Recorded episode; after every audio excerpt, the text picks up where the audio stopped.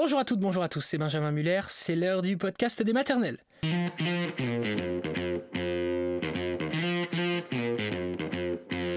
Le podcast des maternelles à propos de la FIV, oui, mais la FIV, la fécondation in vitro, celle de la dernière chance. Vous allez entendre le témoignage de Coralie, Coralie qui a eu des jumelles miracles, comme on dit.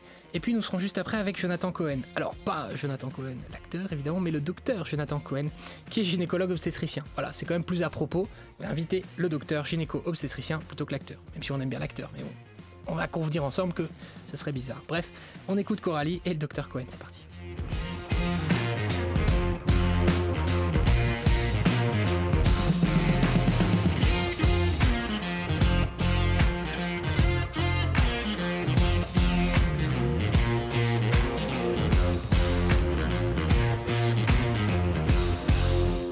Rendez compte qu'un couple sur cinq aujourd'hui rencontre des difficultés pour faire un bébé, tout simplement, pour concevoir un enfant.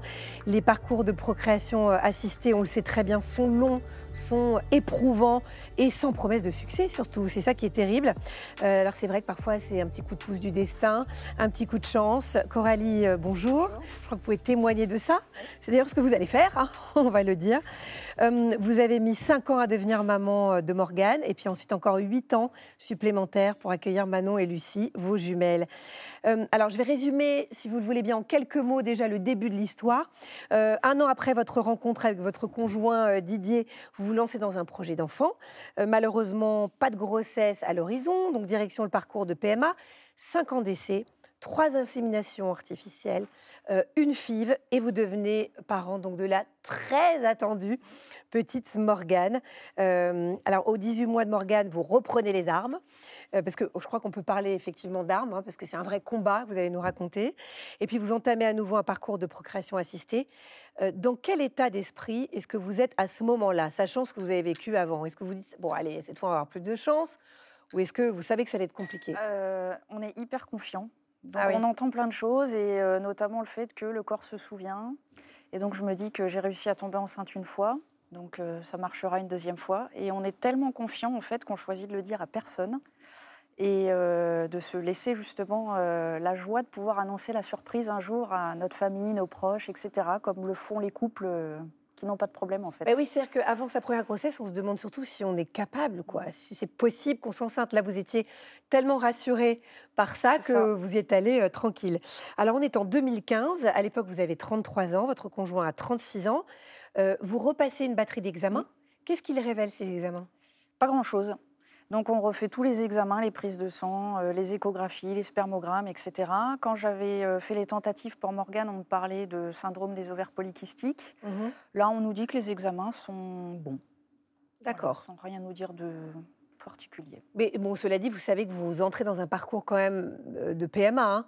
Euh, que choisit le médecin FIV ou insémination dans, un premier, dans une première Alors en fait, il savait exactement comment je réagissais au traitement, puisqu'on avait déjà euh, fait un protocole chez eux pour Morgane. Et donc mhm. on choisit, enfin, le médecin choisit de partir directement sur une FIV XI. C'est ce qui avait marqué, marché pour Morgane.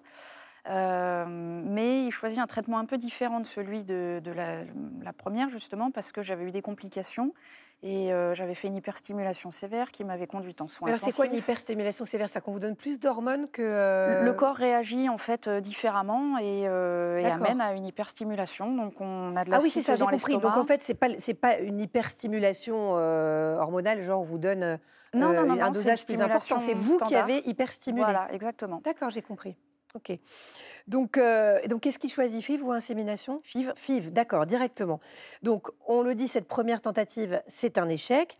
Vous enchaînez avec un transfert d'embryon congelé, mais ça fonctionne pas non plus. Euh, alors là, vous qui étiez très confiante, comment est-ce que vous avez géré ces déceptions? C'est à quel point bah, Là, on vient à la réalité et on comprend que finalement, c'est effectivement euh, pas si facile. Mmh. Donc, au fur et à mesure des échecs, ça devient vraiment compliqué à gérer. Et comment est-ce que réagissait Morgane? Parce que c'est vrai que c'est aussi très prenant. Alors Morgane, on lui a, toujours euh, expliqué comment elle avait été conçue. Donc elle savait qu'on faisait les tentatives pour avoir un deuxième enfant. Euh, malgré tout, on ne lui parlait pas de chaque tentative parce qu'on ne voulait pas la stresser particulièrement. On voulait la laisser vivre sa vie d'enfant. Euh, et un jour, en rentrant de l'école, elle se met à pleurer et elle me dit Pourquoi moi, j'ai pas le droit d'avoir un petit frère ou une petite sœur? Tout autour d'elle, ses copains avaient des petits frères, des petites sœurs. Ma, ma sœur, à, cette, à ce moment-là, est tombée enceinte de son deuxième enfant. Donc pour elle, ça a été dur aussi à vivre. Et oui, et pour vous, je n'ose pas imaginer en, en entendant ça. on sait que ces parcours PMA, ça fragilise aussi le couple. vous vous souteniez, vous plutôt? Alors au début, oui, hein, c'est un combat qu'on fait à deux, enfin même pendant tout le, tout le processus, j'ai envie de dire, mais plus il y a d'échecs, en fait, plus c'est compliqué à vivre. En tout cas, ça l'a été pour nous. On se comprenait plus tellement parce qu'on vivait pas les échecs de la même manière. Moi, à chaque fois, j'essayais de trouver des raisons. Euh, ça allait tellement loin que finalement, j'essayais même de trouver des coupables à chaque échec. Et donc, ça devenait vraiment euh, très, très compliqué à gérer. Mmh. Et tellement compliqué que, du coup, on a décidé de faire un break parce que c'était plus possible, en fait. Et on n'était plus assez fort pour, euh, pour vivre, enfin pour faire toutes ces tentatives-là. Oui, en fait, c'est un peu l'objet de ce témoignage, c'est de faire comprendre à quel point ce sont des parcours qui sont durs, euh, et pour le couple, et qu'il y a des dommages collatéraux parfois. Donc vous faites deux ans de, pause.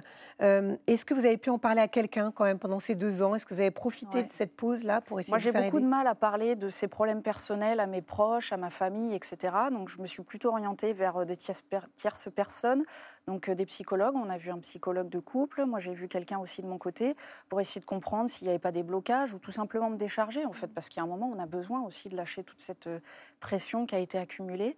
Donc euh, ça, ça a permis, oui, de faire le point, de se recentrer sur nous, parce qu'en fait on se rendait compte que depuis le début des tentatives, euh, on ne pensait qu'à ce nouvel enfant et on s'oubliait nous en fait. Ça, ça monopolisait, toute votre vie. Exactement. Alors on a parlé du couple, mais il y a aussi la vie professionnelle. Quand on fait quand même deux parcours PMA, comment ça s'est passé pour vous?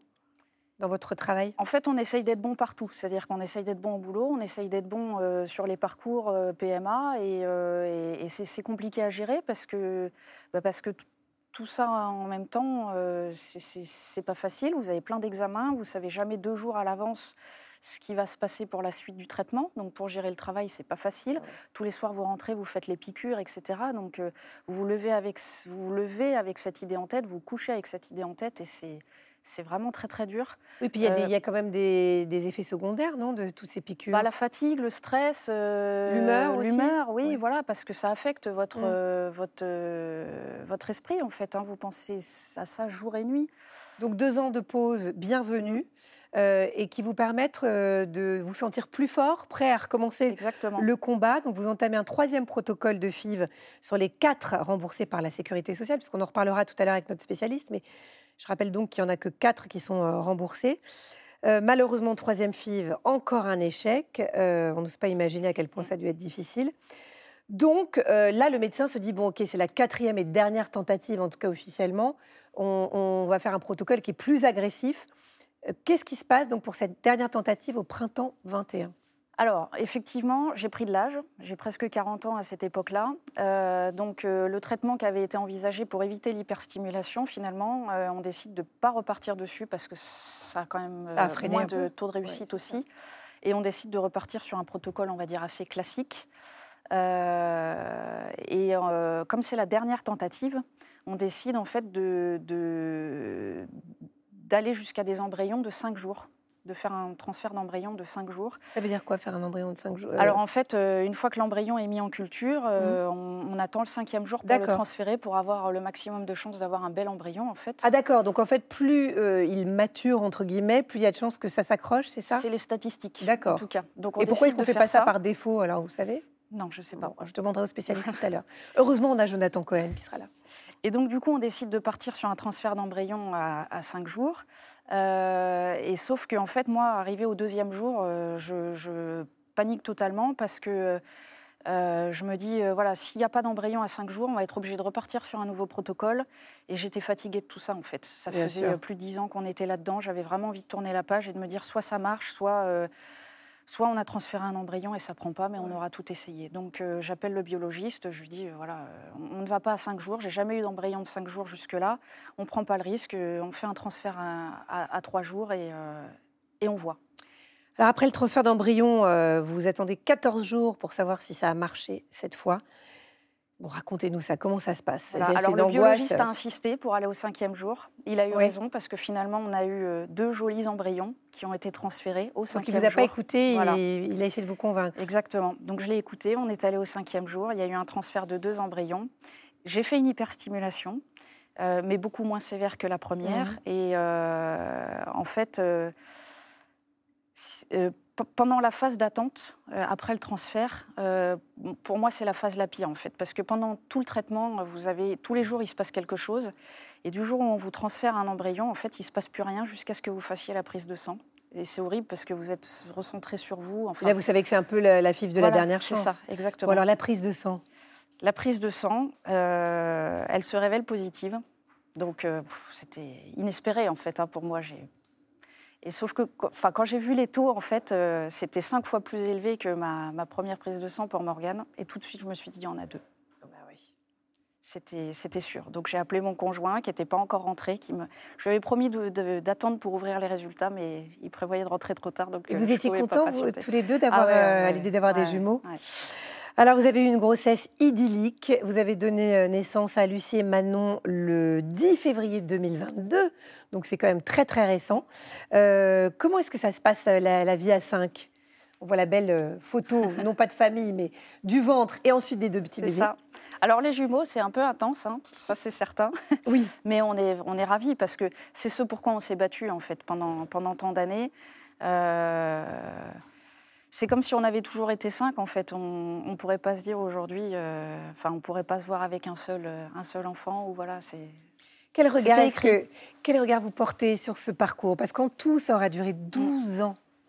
Déjà, on peut peut-être se dire que vous avez un couple qui est béton.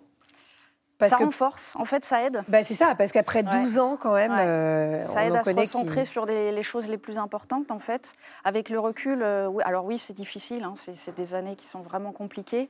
Euh, mais quand on voit le résultat, c'est magnifique, en fait. Donc, ça vaut vraiment le coup de se battre. C'est ça que vous vouliez passer comme message aujourd'hui Ça vaut vraiment le coup de se battre, d'aller au bout, de croire aux médecins.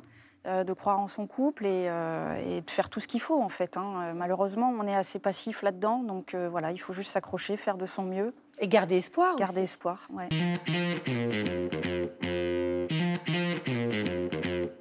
Bonjour, docteur Jonathan Cohen, merci d'être avec nous. Vous êtes gynécologue obstétricien à la clinique Sainte-Thérèse à Paris et aussi à l'hôpital américain à Neuilly pour la PMA. alors, dans son témoignage, Coralie raconte qu'il ne restait plus qu'une seule FIV remboursée par la sécurité sociale. Euh, c'est-à-dire qu'en fait, il y en a quatre en tout remboursés, c'est ça? C'est Oui, en fait, il y a quatre ponctions suivies de transferts qui sont remboursées. C'est-à-dire que si vous faites une ponction d'ovocytes et que vous obtenez plusieurs embryons euh, qui sont congelés, on va transférer un embryon. Si ça ne marche pas, on peut transférer tous les autres embryons. Ça va rester dans la même ponction. Ou si vous faites une ponction et qu'il n'y a pas d'embryon à transférer, parce qu'il y, y, a eu un souci par exemple, ça compte pas comme ponction. Donc en fait, c'est quatre ponctions avec le transfert de tous les embryons. Et si la patiente, au bout de trois ponctions, par exemple, a été enceinte, a une grossesse, la grossesse a été déclarée, le compteur revient à zéro. D'accord, ok.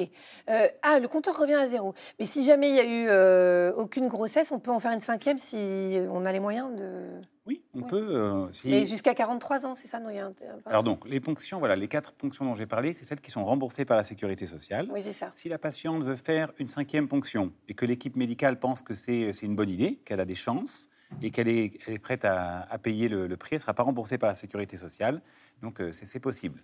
Par contre, effectivement, avec la nouvelle loi de bioéthique qui est passée donc l'année dernière, qui était censée améliorer et donner plus d'accès, ils en ont profité pour passer une, euh, une, clause d'interdire la fécondation in vitro après l'âge de 43 ans. Oui, c'est ça. Alors qu'avant, avant, l'année dernière, on pouvait faire de la FIV de 43 ans à 45 ans. Elle n'était pas remboursée, par contre. Mm. Mais maintenant, non, il n'y a plus de remboursement. C'est pas une question de remboursement, c'est qu'elle est interdite. Tu peux pas faire une ponction. C'est illégal, là, si vous le faites. C'est illégal. on ne le fait pas. On ne fait plus de ponction aux patients. Donc les femmes vont aller le faire dans d'autres pays, on est d'accord oui, elles peuvent faire les ponctions à l'étranger après 43 ans, mais il faut rappeler quand même, de toute façon, que les chances de grossesse euh, après 43 ans en fécondation in vitro sont très faibles et les risques de fausse couche sont très élevés.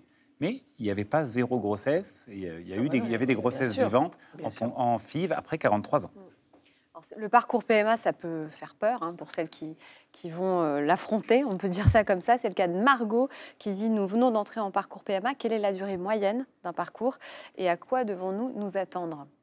Bah, Là, vous avez entendu les témoignages de, cette dame. Je trouve euh, d'ailleurs. Euh, je tiens à la féliciter. Le courage qu'elle a de venir euh, témoigner, de venir dire ce que, ce que les gens n'ont pas le courage de dire, c'est vraiment un parcours du combattant. 12 ans, hein, 12 ans pour elle quand même. Et elle a eu l'honnêteté de dire tout ce qu'elle a, tout ce qu'elle a vécu, les, euh, les, complications que ça a créé dans sa famille, dans son couple. Mm. Et ça, c'est des choses qu'il faut absolument savoir et que c'est très important que toutes les patientes qui sont en ce moment en parcours PMA euh, et, qui nous entendent, il faut qu'elles savent qu'elles ne sont pas les seules. Il faut qu'elles sachent pardon, qu'elles ne sont pas les seules puisque c'est très, très, culpabilisant. On se dit déjà, euh, ça ne marche pas et en plus, on, ça, ça crée des problèmes avec mon mari ou avec mon, avec mon conjoint, euh, c'est très important de savoir qu'elles ne sont pas les seules et que c'est difficile. Mhm. Ensuite, la durée moyenne du parcours, ben, c'est aussi une question de chance. Parfois, ça, va marcher au bout de, quelques mois et parfois, ça peut durer un an, deux ans, trois ans et comme vous l'avez vu, dix ans. Donc, ça va dépendre de, plusieurs facteurs. Euh, il y a des facteurs qu'on peut prédire. L'âge, c'est le principal facteur. Si on commence à 30 ans, c'est pas pareil de commencer à 39. Voilà, statistiquement, on sait que euh, la fécondation in vitro, pour parler que de ça, ça marche mieux chez les femmes euh, qui sont jeunes et qui ont une bonne réserve ovarienne, c'est-à-dire beaucoup de follicules à l'échographie du début de cycle et une hormone AMH mm. euh, élevée. Mais là, vous avez un exemple contraire, une patiente qui est jeune, avec une bonne réserve ovarienne, puisqu'elle a dit qu'elle avait des ovaires euh, polykystiques, mm-hmm. et pourtant ça a été long. Donc il y a aussi des choses aujourd'hui qu'on ne maîtrise pas complètement, et c'est pas parce qu'on commence une PMA à 30 ans que ça va durer deux mois. Oui, c'est ça. Donc vous êtes amené parfois à dire là c'est pas de bol. De ce que l'on sait, c'est pas de chance si ça ne marche pas, malgré l'âge, etc. Bon, je dirais pas pas de chance parce que c'est un petit peu euh, déprimant. Je dirais plutôt qu'il y a peut-être certains facteurs qu'on n'a pas, qu'on maîtrise pas encore. Peut-être qu'on n'a pas exploré certains facteurs de, euh, dans le bilan du couple. Où il y a peut-être encore des choses que la médecine actuelle n'a pas compris et euh, pour lesquels on, pas, on ne sait pas pourquoi est-ce que chez ce couple-là, ça ne fonctionne pas. Vaut mieux dire ça, ça fait moins... Euh, oui, c'est un, peu moins, un peu moins déprimant, comme vous dites. Juste une petite précision par rapport à, ce qu'on a dit tout à l'heure sur la, durée des embryons à 3 jours ou à 5 jours.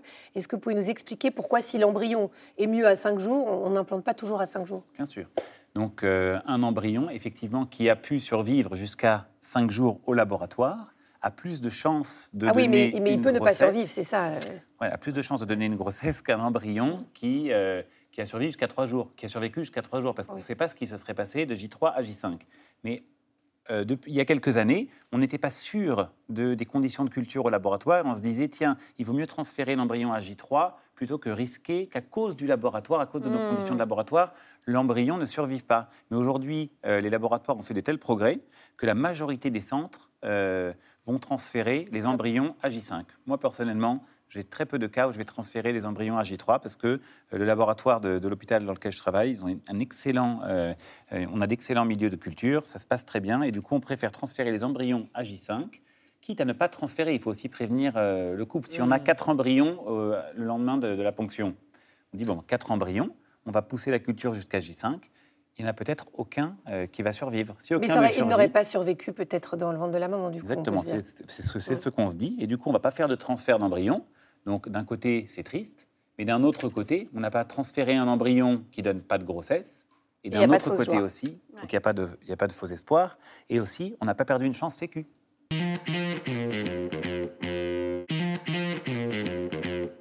Linette, par exemple, vous demande quels sont les principaux examens réalisés sur l'homme et la femme lorsqu'on a recours à la PMA. Donc le but est d'essayer de comprendre d'où vient le, problème, qu'est-ce qui, pêche, pourquoi il n'y a pas de, grossesse qui commence. Donc on va commencer par l'homme pour une fois. Donc le principal examen pour l'homme, c'est le spermogramme. Donc c'est un examen qui a lieu au laboratoire où l'homme va donner son sperme par masturbation dans une cabine. Le sperme va être récupéré au laboratoire et on va analyser les différents paramètres, numération, mobilité, forme typique, aspect des spermatozoïdes. Donc ça, c'est l'examen vraiment principal de l'homme qui va permettre d'orienter après la suite. Et pour la femme, on va d'abord faire un bilan hormonal en début de cycle pour voir quel profil hormonal elle a. Est-ce que la réserve ovarienne est très diminuée ou est-ce qu'elle est au contraire très augmentée ou bien est-ce qu'elle est normale? Puis on va regarder l'utérus à l'échographie. Et ensuite, on va euh, examiner la perméabilité des trompes, c'est-à-dire est-ce que les trompes pourraient laisser passer les spermatozoïdes pour aller à la fécondation. Et ça, il y a deux types d'examens pour le faire. Soit l'hystérosalpingographie, c'est l'examen historique qu'on fait en radiologie mais qui est très informatif. Ou bien maintenant, on fait hyphosie, c'est-à-dire en échographie, on peut passer un liquide qu'on peut voir à l'échographie, un liquide dans l'utérus, et on peut étudier aussi les trompes maintenant en échographie grâce à cette méthode. Quelle injustice si on compare hommes et femmes. Hein. J'allais pas le dire, mais quand même. L'homme, il va se masturber dans une cabine et la femme, elle subit tout ça. Mais bon, c'est comme ça. Hein. Il n'y a rien d'invasif, c'est de l'échographie majoritairement, si j'ai bien compris, mais c'est pas, c'est moins marrant que la masturbation. En tout cas, non, mais ce que je voudrais vous dire, c'est que on contrairement... pas en off là justement. c'est pas pendant le générique, non mais parce que parfois aussi on confond. C'est ça le truc.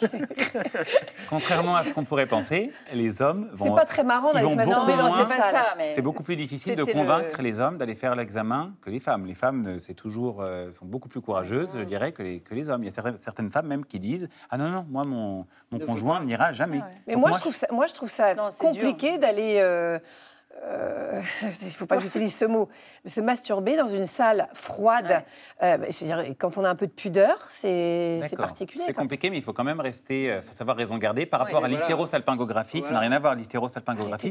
Là, là, Agathe C'est un examen, excusez-moi, qui, qui, est, qui, est, difficile et à la pose d'un spéculum. Mm. ça peut très bien se passer, mm. mais c'est un examen qui est quand même un petit peu invasif. On va mettre un cathéter dans le col de l'utérus. Ah Donc je ne dis pas que c'est la torture, mais parfois c'est très douloureux parce que ça peut créer des contractions dans l'utérus qui fait que la, patiente va avoir très mal. il y a beaucoup de patientes qui ont un très mauvais souvenir de l'hystérosalpingographie. L'échographie, ce n'est pas douloureux, la prise de sang non plus, mais c'est quand même un bilan qui est beaucoup plus lourd que le bilan masculin. Donc non, je, oui, je suis du côté des femmes pour, pour le bilan. Moi aussi. Hein. Claire vous dit, tout comme Coralie, je suis en parcours PMA pour infertilité inexpliquée. Euh, quelles sont les principales causes d'infertilité? Alors d'infertilité, donc pas inexpliquée du coup. Alors, les principales causes d'un. Oui, bah, Pour elle, c'est inexpliqué. Oui, oui. Donc, qu'est-ce hein que ça, quelles, pourraient être les causes? Alors, les causes, ben, euh, pour une cause masculine, par exemple, il pourrait y avoir des problèmes au niveau des spermatozoïdes. Soit il n'y en a pas assez, soit ils ne bougent pas assez, soit il n'y en a pas du tout. Et ça, ça peut être soit parce que les spermatozoïdes sont, il y a un problème au niveau de la fabrication, donc au niveau des testicules, soit parce qu'il y a un problème au niveau de la sortie des spermatozoïdes dans toute la tuyauterie qui va amener jusqu'à l'éjaculation. Il peut y avoir des soucis qui font que les, le spermogramme, les spermatozoïdes vont être affectés. Et ça, ça s'opère, par exemple, euh, la tuyauterie, justement? Oui, tout dépend. En fait, tout dépend de la cause. C'est-à-dire, s'il y a un problème de fabrication des spermatozoïdes, euh, c'est difficile à traiter mais il y a aussi des possibilités de traitement médicamenteux. S'il y a un problème à la sortie des spermatozoïdes, là, euh, donc, euh, le, meilleur, on peut soit essayer de, réparer, mais la meilleure façon, en fait, c'est d'aller directement chercher, les spermatozoïdes à la source en faisant une biopsie, une ponction euh, de la pulpe testiculaire pour obtenir les spermatozoïdes qui, en fait, sont bien fabriqués, mais sortent mal. Mm. Donc, ça, c'est pour les hommes. Et pour les femmes, il peut y avoir différents, euh, différents problèmes. En fait, on voit l'organe reproducteur de la femme, les ovaires, les trompes, l'utérus, et puis la cavité, la cavité péritonéale euh, autour. Donc, elle peut avoir un problème ovarien, euh, c'est-à-dire un problème d'ovulation. Soit elle a trop de follicules et elle n'ovule pas, ou elle a des problèmes d'ovulation. Soit elle a un problème de réserve ovarienne, avec une insuffisance ovarienne débutante, ou bien carrément une insuffisance ovarienne prématurée qu'on appelle la ménopause précoce. Donc ça, c'est la source de fabrication des gamètes. Ensuite, il peut y avoir un problème au niveau des trompes. Donc ça, c'est ce qu'on appelle l'infertilité d'origine tubaire. C'est pour ce type d'infertilité qu'a été au début inventée la fécondation in vitro. C'est euh, typiquement une patiente qui a eu une infection des trompes euh, il y a quelques années, ou bien qui a eu une grossesse extra-utérine et pour laquelle on a coupé, on a enlevé une trompe. Donc soit elle n'a pas de trompe, soit les trompes sont abîmées, et du coup la rencontre des gamètes se passe mal, et la descente de l'embryon, si elle a eu, s'il a été fécondé, vers l'utérus se passe mal. D'accord. Ensuite, il y a les causes, c'est vite, les causes utérines, euh, par exemple un gros fibrome au milieu de la cavité utérine, un polype très important au niveau de l'utérus. Ça c'est pareil, ça s'enlève. Ça, ça peut s'opérer. À pas confondre avec le fibrome qui est à l'extérieur de la cavité utérine, par exemple, et qui n'a pas d'impact sur, euh, sur la, sur la reproduction. Et puis, il y a aussi l'endométriose, dont tout le monde a entendu parler. Donc, l'endométriose, c'est une maladie où du tissu qui devrait être normalement à l'intérieur de l'utérus va se retrouver à l'extérieur de l'utérus. Et euh, il va, pendant, à chaque fois que la patiente aura des règles, du coup, il y aura des saignements au mauvais endroit. Et ça va créer de l'inflammation, des adhérences entre tous les organes de la reproduction chez la femme. Et du coup, ça peut créer, pour différentes raisons, ça va créer de l'infertilité. Et il y, a des, il y a des raisons inexpliquées. On appelle ça idiopathique, non C'est ça hein? Idiopathique, c'est le terme médical pour dire inexpliqué, effectivement. C'est ça. Mais ça ne veut pas dire qu'il n'y a pas de raison. Ça veut dire que soit le bilan n'a pas trouvé la raison, soit aujourd'hui, en 2022, comme on l'a dit tout à l'heure, on ne sait pas pourquoi cette patiente, qui par exemple a des trompes perméables, une bonne réserve ovarienne, fait même des beaux embryons, pourquoi est-ce qu'elle n'est pas enceinte? Et, avec, un, avec, un, partenaire qui a un beau spermogramme aussi. Oui. Donc euh, le plus probable, c'est qu'il y ait euh, des éléments au niveau de l'embryon qu'on ne soit pas capable d'analyser, mhm. ou bien qu'il y ait des éléments euh, de l'implantation. Au moment de l'implantation, c'est-à-dire un bel embryon, il faut qu'il s'implante, il faut qu'il se développe dans l'utérus. Vous ne direz pas qu'il y a quelque chose de psy, de psy là-dedans? Parce qu'on parle parfois d'incompatibilité entre deux personnes. Est-ce que ça, c'est réel, finalement? Alors, donc, je, je, voudrais répondre aux deux questions. Je pensais que c'était pareil. c'est un peu la même question. Ouais. Non. D'accord. Non, bah, bah, oui, alors, bon, euh, restons, restons, dans votre domaine scientifique. Non, non. Alors, le, pour le psy, non, vraiment, moi, je lutte contre cette idée. Parce mmh. que. C'est culpabilisant. Non, mais extrêmement culpabilisant. Puis c'est très facile, surtout. Euh, mmh. Et pourtant, quand on, quand on a une, entorse, quand on a euh, une angine, quand on a une, un, un, problème, un, je sais pas, un mélanome, une maladie grave, on ne pense pas que c'est un problème psychologique, on pense qu'on a, eu on a une maladie. Mmh. Mais, les maladies, euh, en tout cas, les, problèmes de fertilité, pour moi, c'est un problème euh, biologique, c'est pas un problème psychologique, parce que sinon, on peut tout mettre sur le psychologique. À chaque fois que ça marche pas, j'ai eu une mauvaise pensée, j'ai couru trop vite pour, euh, pour attraper mon bus, je, me, je, suis trop stressé en ce moment, ah, il faut que je me détende, je vais prendre des vacances et du coup, ça va marcher. Non. C'est trop facile et c'est faux, en fait. Et c'est culpabilisant. Et, et alors, pour répondre juste à Yasmine sur les histoires d'incompatibilité, ça, en revanche, d'un point de vue biologique, ça peut s'expliquer C'est une théorie qui est aujourd'hui euh, un petit peu explorée avec les systèmes euh, donc, euh, immunitaires de la, de la femme et de l'homme. On n'arrive pas à le prouver. C'est une théorie qui est assez séduisante de se dire, bon, bah, peut-être qu'effectivement, un peu comme pour une greffe. C'est romantique, quoi. Ouais, c'est encore anti parce qu'après, tout à coup, on tombe sur la bonne personne et là. Et là. Oui. Bah oui, docteur. Ce sont des choses qui arrivent. Vous n'avez pas appris ça en médecine. Pour l'instant, on va dire que ce c'est pas prouvé. Il n'y a pas d'incompatibilité qui est prouvée entre l'homme et la femme, mais il y a beaucoup de recherches qui sont en ce moment euh, dans ce domaine et qui se font beaucoup à l'étranger, mais ça commence à se faire en France. Mais aujourd'hui, je ne peux pas dire qu'il existe un test qui va prouver véritablement l'incompatibilité.